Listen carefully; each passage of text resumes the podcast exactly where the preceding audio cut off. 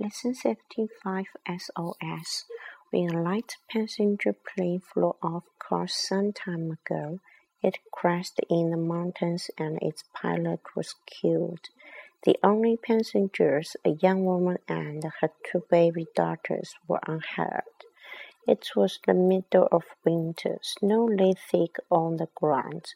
The woman knew that the nearest village was miles away.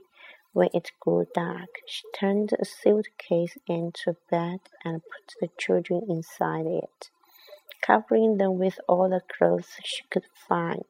During the night, it got terribly cold.